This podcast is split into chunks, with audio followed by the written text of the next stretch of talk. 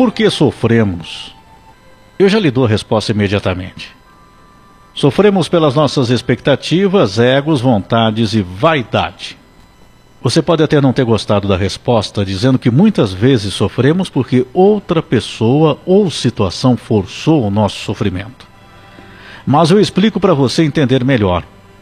Quando temos expectativas, estamos sujeitos a alcançá-las ou não. Então, ter expectativas, sonhar algo, criar objetivos faz parte da vida. Porém, o grande problema é quando não alcançamos aquilo que queríamos ou perdemos no caminho. E quando isso acontece, nós não sabemos lidar com a situação. Alguns mais, outros menos. Por isso, pessoas têm reações diferentes, às vezes com o mesmo problema. Vou citar aqui um exemplo. Quando ficamos pensando em futuro com sucesso, que vamos ter bens materiais, ficar rico, quem sabe, ou ter aquilo que sonhamos, como uma casa, um carro, poder viajar pelo mundo, ou achar o amor da nossa vida, ver o sucesso dos filhos, emagrecer, ficar mais jovem, ter sucesso, chamar atenção. Enfim, várias coisas que sonhamos nessa vida envolvem expectativas, ego, vaidades e vontades. Sabe, não é errado pensar positivamente nos seus sonhos. Mas o grande problema que nos causa sofrimento vem com as decepções daquilo que não conquistamos com o passar do tempo ou aquilo que perdemos com o tempo. Isso pode ser exemplificado por um emprego que perdemos, um relacionamento ou vários que não deram certo, os filhos que deram um problema ou estão com problemas. Então escute isso. As outras pessoas, quando nos decepcionam, elas, por mais que tenham errado, nós é que acreditamos, sonhamos e criamos expectativas nelas.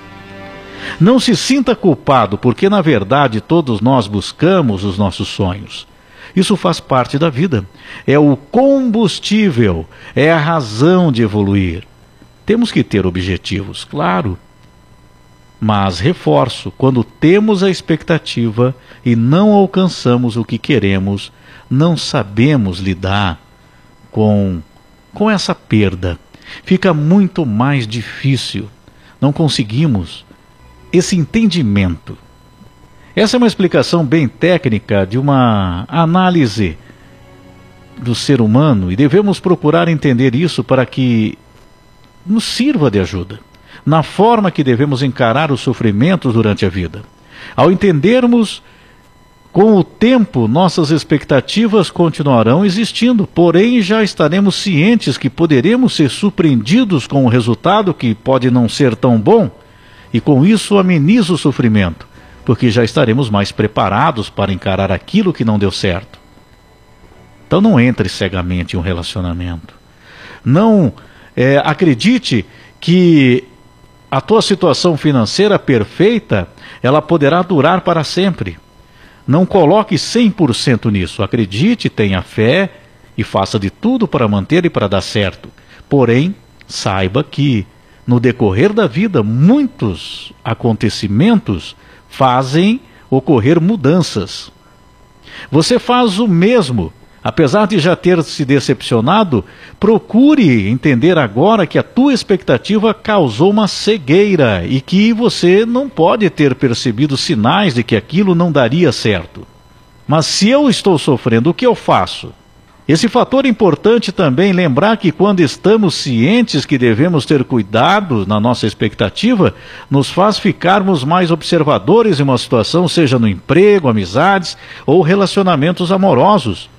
O sofrimento também acontece pelo ego, vaidades e desejos. Eu reforço aqui. Eu lembro que o ego envolve sentimentos de soberba. Acha-se que tem razão o tempo todo, que é melhor que o outro, falta de respeito, falta de uma mente aberta para diálogos. A vaidade, ela provoca sofrimentos no campo psicológico e de autoestima pode em alguns momentos subir, mas pode cair drasticamente em uma desilusão. Os desejos causam sofrimentos porque a pessoa quer ter acesso a coisas e pessoas. Aí recai na solidão muitas vezes. Em outras, traição e desejos materiais também causando dor. Então, o que dizer sobre um prevenir sofrimentos, se que é possível, se isso é possível, mas pelo menos estarmos mais preparados caso aconteçam. Primeiro, não deixe de sonhar, de acreditar e correr atrás dos seus sonhos. Segundo, saber avaliar se esses sonhos realmente não são ilusórios, que sejam realmente bons para você e que não prejudiquem ninguém também. Terceiro, quando tiver uma expectativa sobre alguém ou alguma coisa, lembre-se desta comprovação que nós precisamos saber em nosso interior que ela pode ser alcançada, porém pode também não acontecer, que podemos conquistar por um momento também, mas que podemos a qualquer momento perder. Quarto, ego e vaidade não podem ser confundidos com valorização de si mesmo e cuidar, se cuidar, cuidar da saúde, do corpo, para nos sentirmos bem e com autoestima elevada e respeitar o outro também nesses casos. Isso é importante para estarmos preparados para os momentos de sofrimento.